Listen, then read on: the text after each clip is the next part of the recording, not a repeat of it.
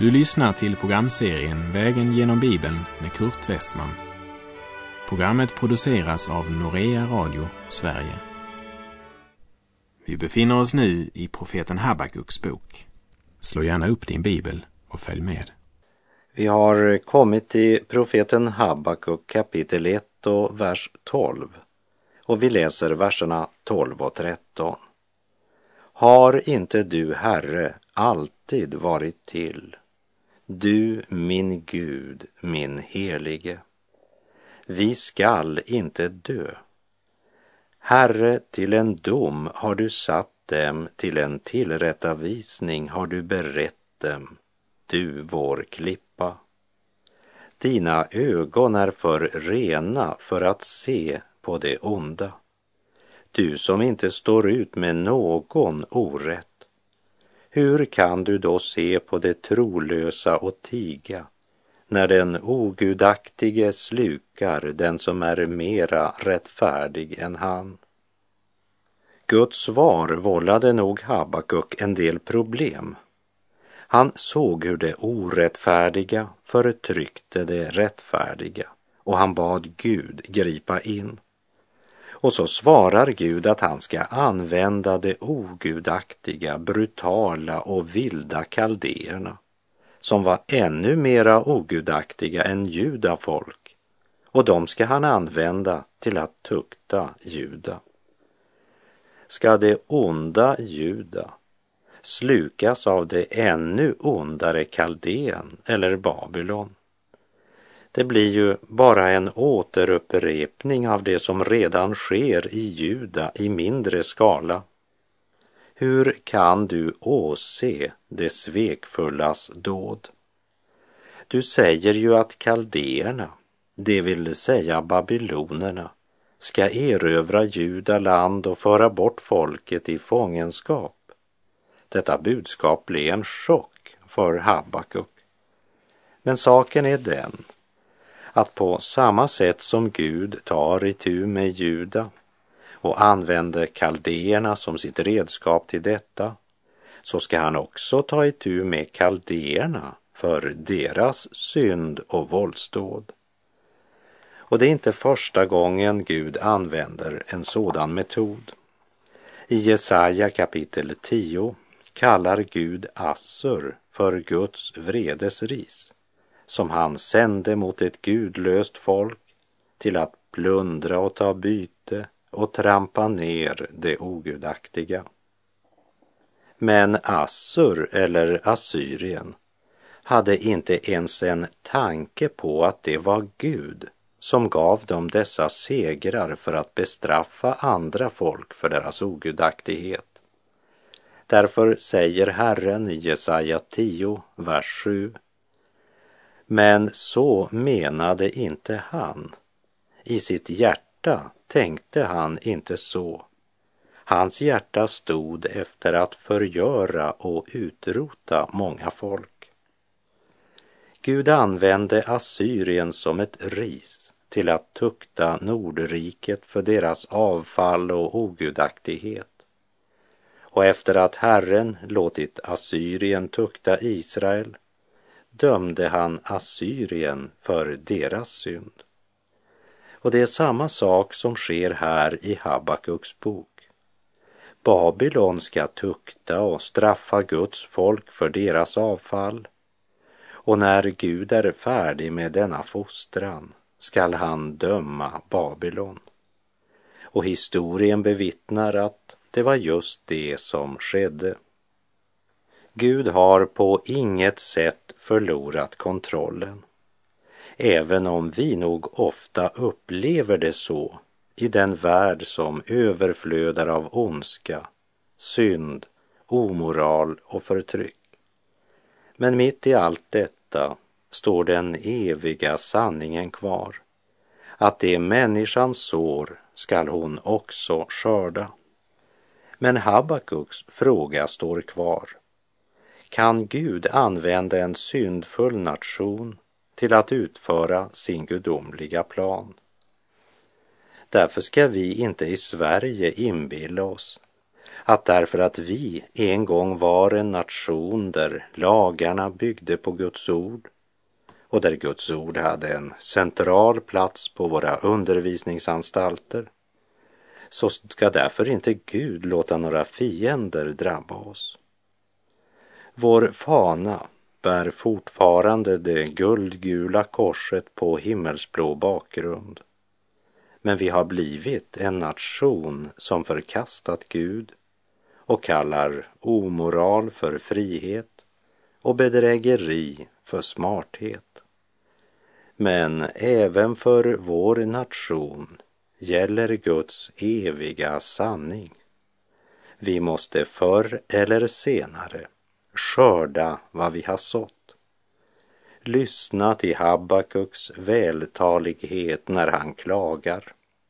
Har inte du, Herre, alltid varit till, du min Gud, min helige? Det vill säga, du är av evighet. Du har alltid varit till, min Gud, min helige. Hur kan du som är ren och helig använda en nation som Babylon i din tjänst? Det stämmer inte. Vi har ju hört ryktas att det växer fram en mäktig nation vid Eufrats stränder. Men jag hade aldrig drömt om att du skulle använda dem mot oss. De har ju varit så vänligt inställda. När kung Hiskia var sjuk sände de ambassadörer till honom och han rullade ut röda mattan och gav dem ett fantastiskt mottagande och visade dem alla sina skattkamrar och rikedomar. Du kan ju efter programmets slut läsa om det i Andra Kungabok kapitel 20 från vers 12 och följande verser. Där sägs det bland annat att han visade dem hela sin skattkammare, sitt silver och guld, sina kryddor, sin dyrbara olja och hela sitt vapenförråd och allt som fanns i hans förrådshus. Det fanns ingenting i Hiskias hus eller övrigt i hans ägo som han inte visade dem, står det i Andra Kungabok 20.13. Naturligtvis antecknade dessa besökare från Babel alltsammans eftersom de senare skulle återvända en dag för att stjäla allt. Men Habakuk insåg nog inte något av detta.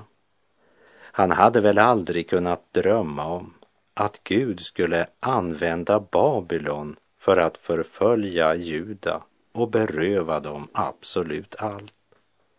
Han kunde inte förstå varför en helig Gud använde ett sådant sätt och en sådan metod.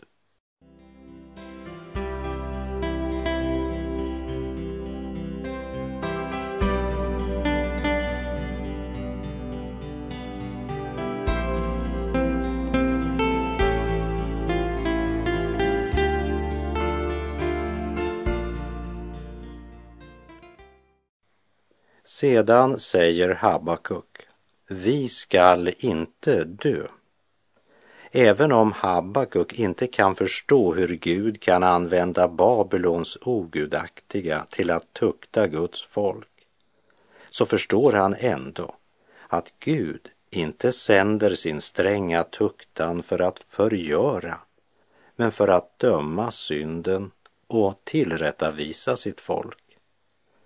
Habakuk känner Guds löfte till Abraham, Isak och Jakob. Guds löfte till Mose och till Josua och Guds löfte till David.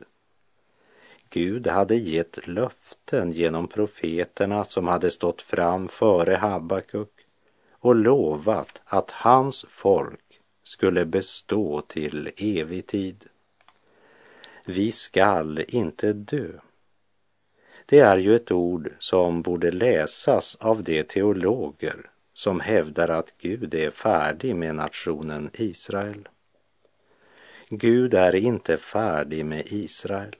Han har en evig plan med dem. Precis som han har med församlingen. Som han genom evangeliet kallar ut ur världen för att de skall leva för Gud. Och tacka Gud för att du som ett Guds barn verkligen kan säga vi skall inte dö. Herren Jesus kom till vår jord för att dö. Han sa att det var därför han kom, för att dö i ditt och mitt ställe. Han sa, jag är uppståndelsen och livet. Och han vände åter från döden. Han som utlämnades för våra synders skull och uppväcktes för vår rättfärdiggörelses skull, som det står i Romarbrevet 4.25. Och till Lazarus syster Marta, som stod och grät, sa han, jag är uppståndelsen och livet. Den som tror på mig ska leva om han än dör. Och var och en som lever och tror på mig ska aldrig någonsin dö. Tror du detta? Som det står i Johannes 11, 25 och 26.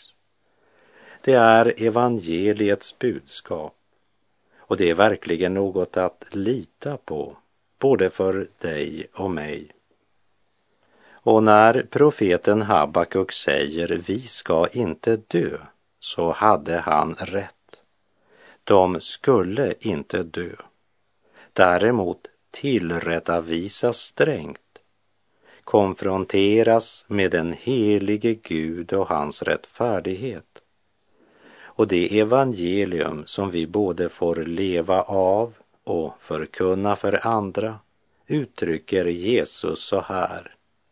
Den som tror på mig, han ska leva även om han dör. Naturligtvis ska vår kropp dö och läggas i grav om inte Jesus kommer igen innan det sker. Men den som tillhör Jesus och dör i tron på honom skall uppstå med en förhärligad kropp till evigt liv och en evig salighet. Men om du är andligt död nu så betyder det att du dör i dina överträdelser och synder och din död blir en evig skilsmässa från Gud. Gud är helig och han kommer inte att ta någon synd in i himlen. Men han har lovat att om du tror på hans son så ger han dig syndernas förlåtelse och evigt liv. Herren säger att om du tror hans ord så att du inser att du är en syndare som inte förtjänar frälsningen och att du inte med dina ansträngningar kan göra dig förtjänt av den.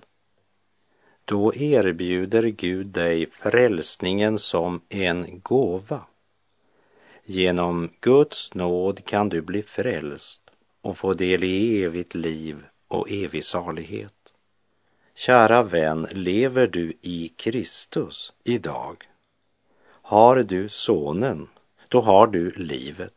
Har du inte Sonen, så har du inte livet, utan Guds vrede förblir över dig. När Habakuk sa vi ska inte dö, så var han på rätt spår. Men han kunde inte förstå, och så är det väl med de flesta av oss, han kunde inte förstå Guds sätt att handla. Gud hade ju påmint Habakuk att lyfta sin blick och försöka få perspektiv. Du och jag som lever idag har ju privilegiet att ha det historiska perspektivet. Från skapelsens begynnelse och till Kristi fullbordade frälsningsverk. Så vi kan blicka tillbaka helt till Habakuks tid, ja ännu längre tillbaka. Och därmed få ett helt annat perspektiv än vad Habakuk kunde när det gäller hur Gud handlar med länder och folk. Och inte minst hur Gud handlade när det gällde nationen Israel. Guds hand håller också i alla trådarna när det gäller Kristi församling i det nya förbundet.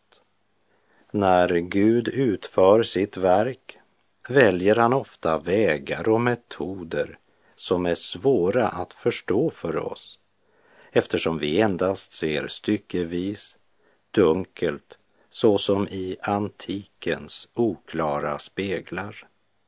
Och det är uttryckt så här i profeten Jesaja kapitel 55, vers 8 och 9. Se, mina tankar är inte era tankar och era vägar är inte mina vägar, säger Herren. Nej, så mycket som himlen är högre än jorden, så mycket är mina vägar högre än era vägar och mina tankar högre än era tankar. Därför, kära vän, ska du inte vara så orolig eller förundrad för att du inte tänker som Gud tänker. Tyvärr är det många, många som försöker ta Guds plats och blir därmed förvirrade och frustrerade över Guds sätt att handla. Eller förvirrade därför att de tycker att han inte alls handlar eller griper in i vår onda värld.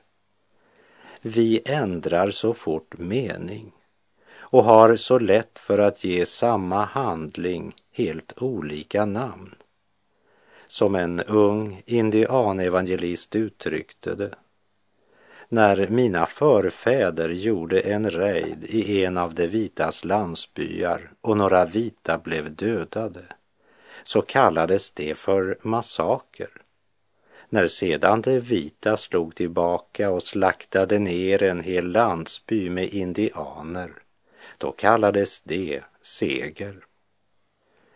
På samma sätt verkar Habakuk ha glömt att han ropat till Gud och bett honom göra något åt synden, ondskan, förtrycket och omoralen i Juda. Men när Gud sedan griper in kan han inte förstå varför Gud ska låta dem besegras av ett folk som i hans ögon är ännu ogudaktigare. Kan du se på det trolösa och tiga när det ogudaktiga slukar den som är mera rättfärdig än han, säger Habakuk. Han har visst glömt att han strax innan anklagat Gud för att inte göra något. Och när Gud så handlar är det som Habakuk vill säga, Gud, det var ju inte så här jag hade tänkt mig.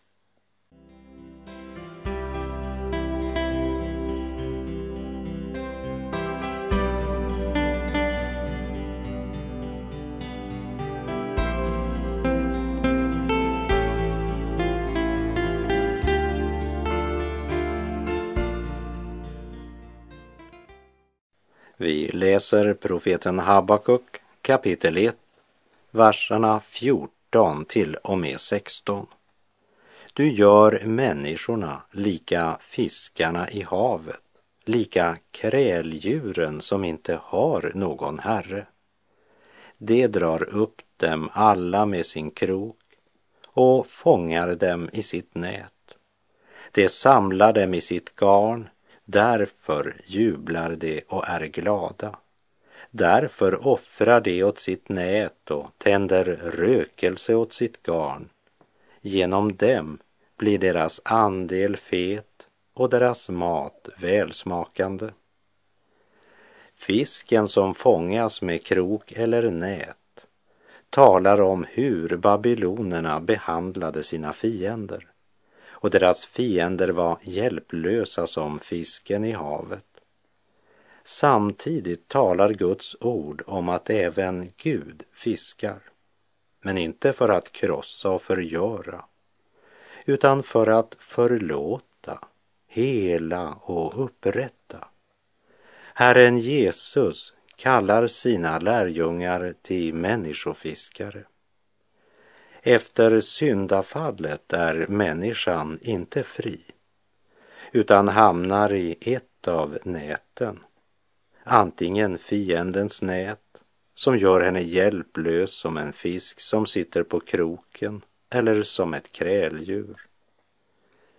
Babylonerna präglades av hedendom, ogudaktighet och vidskepelse och gav aldrig Gud äran för sin framgång utan växte istället i egna ögon för varje seger.